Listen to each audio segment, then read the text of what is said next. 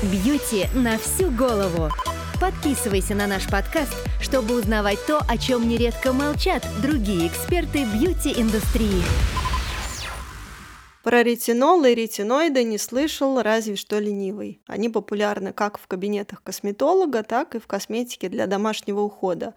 И вроде столько всего уже об этом написано, но все равно у многих остаются вопросы и нет четкого понимания, зачем это, для чего, чем они все отличаются между собой и главное, что выбрать для себя. Сегодня разложим все по полочкам, постараемся быть максимально краткими и, как обычно, расскажем о неочевидном. Развеем популярные мифы про этот злосчастный ретинол. И с вами снова мы, Бьюти на всю голову. Дмитрий Стафарандов, основатель косметического бренда Тиана, кандидат фармацевтических наук, разработчик косметических рецептур и парфюмер. И Анастасия Денисенкова, продукт менеджер компании Тиана и моя помощница. Итак, Дим, что такое ретиноиды? Семейство ретиноидов включает как природные, так и синтетические аналоги ретинола. Э, это витамина.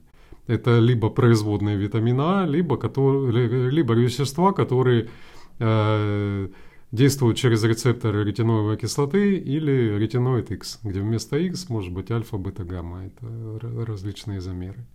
Благодаря действию этих ретиноидов мы видим э, тот самый искомый эффект, за которым все гоняются. Это стимулирование пролиферации кератиноцитов, то есть э, деление главных клеток эпидермиса – это активация синтеза коллагена, это улучшение эпидермального барьера, это ингибирование, то есть ослабление деградации коллагена за счет снижения активности металлопротеиназ, которые разрушают различные типы коллагена. И это предотвращение трансэпидермальной потери воды. Вот такой набор чудесных эффектов.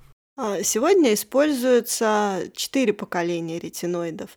Это эфироретинола, собственно, ретинол, ретинальдегид и ретиноевая кислота.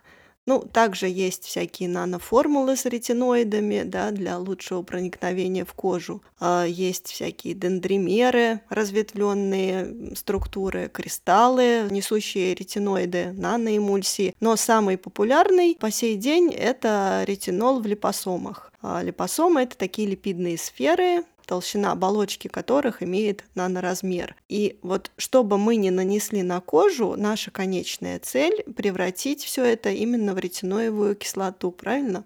Ну да, это действительно так, потому что непосредственно стимулирует клетки кожи именно ретиноевая кислота или по-другому третинаин. Если сравнивать, то ретиновая кислота в, в креме, например, она в, ну, в раз в 20 мощнее, чем ретинол. Только помните, что э, мощнее это не всегда лучше. И действительно, любой ретиноид сначала должен превратиться в ретиноевую кислоту, которая и дает вот эти эффекты. А расскажи, как происходит вот эта трансформация одного в другое. Вот, допустим, ретинол, как самая популярная форма в косметике, вот нанесли мы его на кожу, что с ним дальше в коже происходит?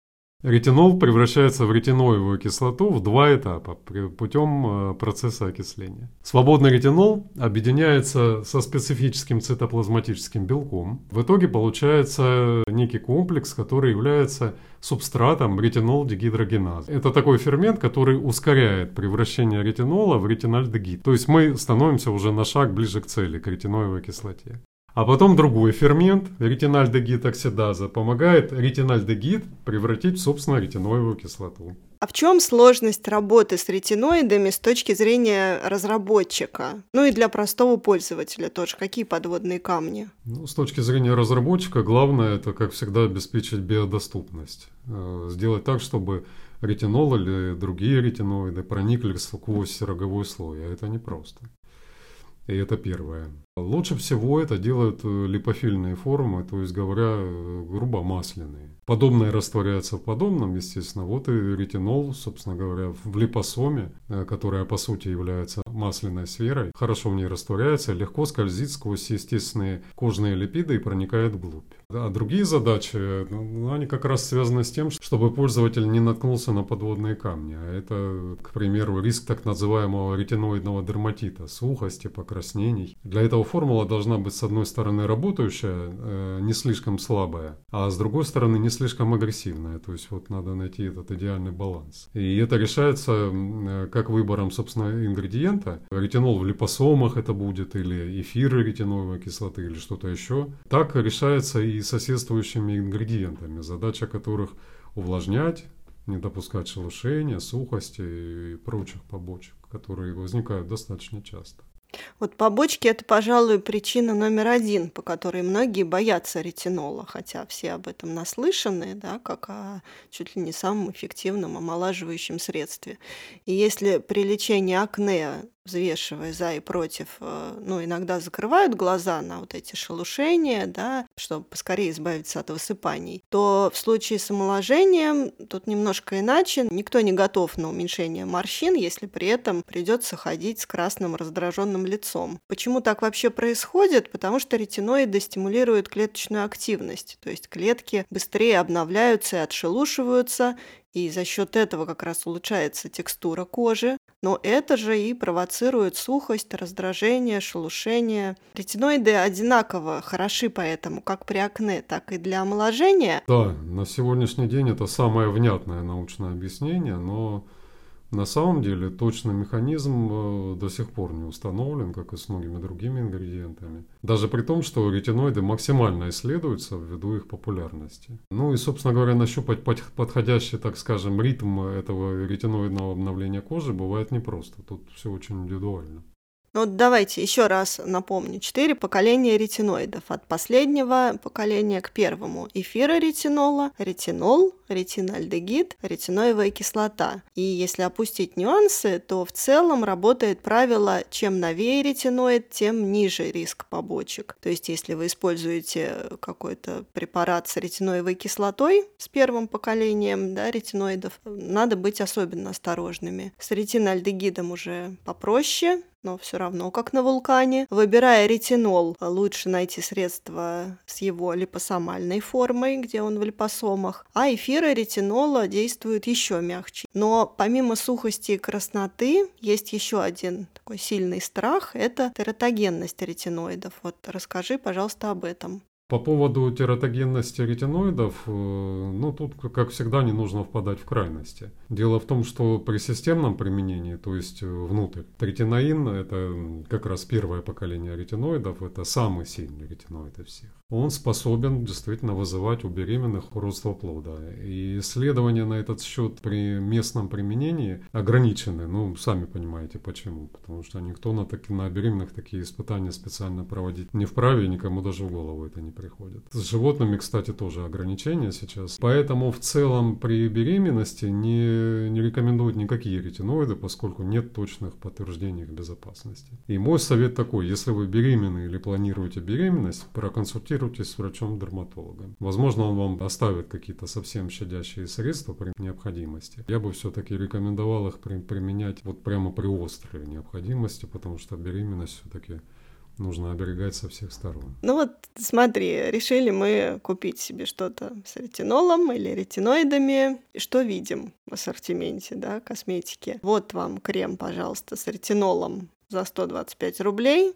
Вот вам тоже крем с ретинолом за 3000 или выше. Во-первых, хочется отметить, что все-таки это тот компонент, с которым, ну, хороший крем за 100 рублей не сделать. Ну, невозможно это. А, во-вторых, а, бывает так, что даже в одном ценовом сегменте у кого-то написано крем с ретинолом, даже указан его процент. Потом начинаешь смотреть состав, а там вовсе не ретинол. Там, например, ретинилпальмитат. Это другая форма витамина А, который до ретинола, ну, в общем-то, как до луны. Вот как быть простому пользователю, который только в встал на этот свой ретиноловый путь в уходе, как ему не дать себя обмануть?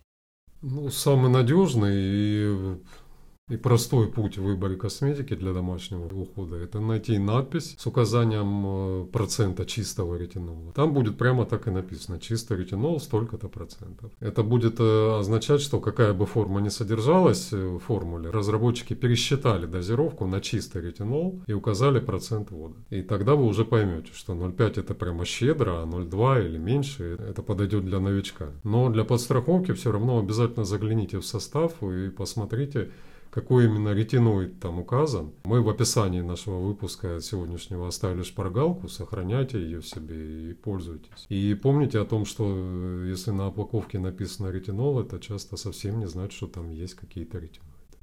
Итак, вот мы выбрали себе средство с ретинолом и ретиноидами. Что дальше? Как его ввести в свой уход? Дальше достаточно сложная схема. Их, ну, ну, их на самом деле много, этих схем.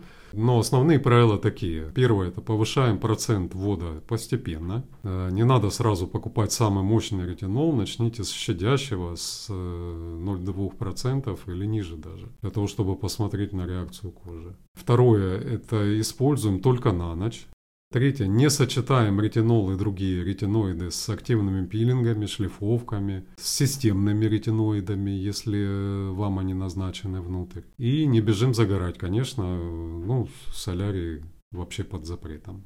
И не только по, по поводу ретиноидов, а в принципе. И четвертое, под солнцем э, надежно защищаете кожу от ультрафиолета. А, есть также схемы, по которым э, работают дерматологи с теми, у кого э, очень высок риск побочек на ретиноиды, но при этом есть смысл все же их назначить. Это короткоконтактная терапия. У нас, кстати, в Телеграме был отдельный пост об этом. Это когда средства с активным веществом наносят на полчаса, час, а затем смывают э, во избежание дерматита. То есть пока не успел появиться дерматит. И время экспозиции постепенно увеличивают. И конечная цель – это стандартное нанесение на ночь. То есть по чуть-чуть, по чуть-чуть добавляете. Главное, чтобы не возник дерматит.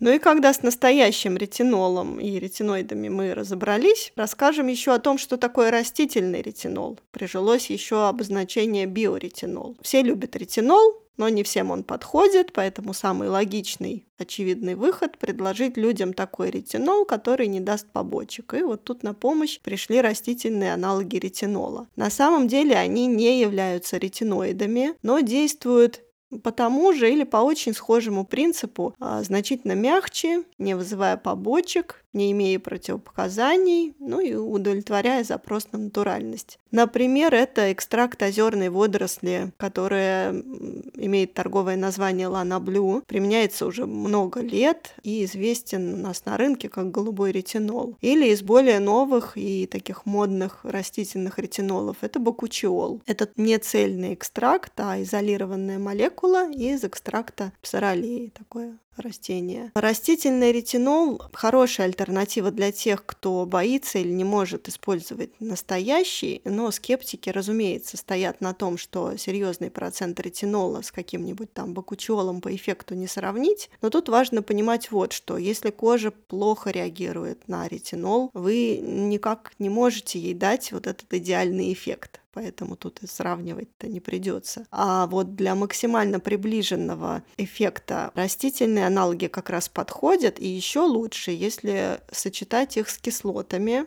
потому что это дополнительно улучшает процесс обновления клеток, и с пептидами, которые отвечают как раз за улучшение упругости. Ну, это если говорить об омоложении. А если вы боретесь с высыпаниями, подключайте классику, салициловую кислоту и другие успокаивающие средства. Если сейчас у вас созрел вопрос по ретиноидам, который мы почему-то не раскрыли в этом выпуске, приходите к нам в телеграм-канал Бьюти на всю голову и спрашивайте. Мы там всегда на связи, отвечаем на любые ваши вопросы. Спасибо, что дослушали этот выпуск до конца. Не забудьте подписаться на наш подкаст, э, если еще не подписаны, чтобы не пропускать новые выпуски. А мы постараемся почаще эти новые выпуски для вас публиковать. И пусть вам всегда попадаются ретиноиды без побочек, или вообще не возникает необходимость их использовать. Будьте здоровы и счастливы. Пока-пока. До новых встреч. Пока-пока. Бьюти на всю голову. Подписывайся на наш подкаст, чтобы узнавать то, о чем нередко молчат другие эксперты бьюти-индустрии.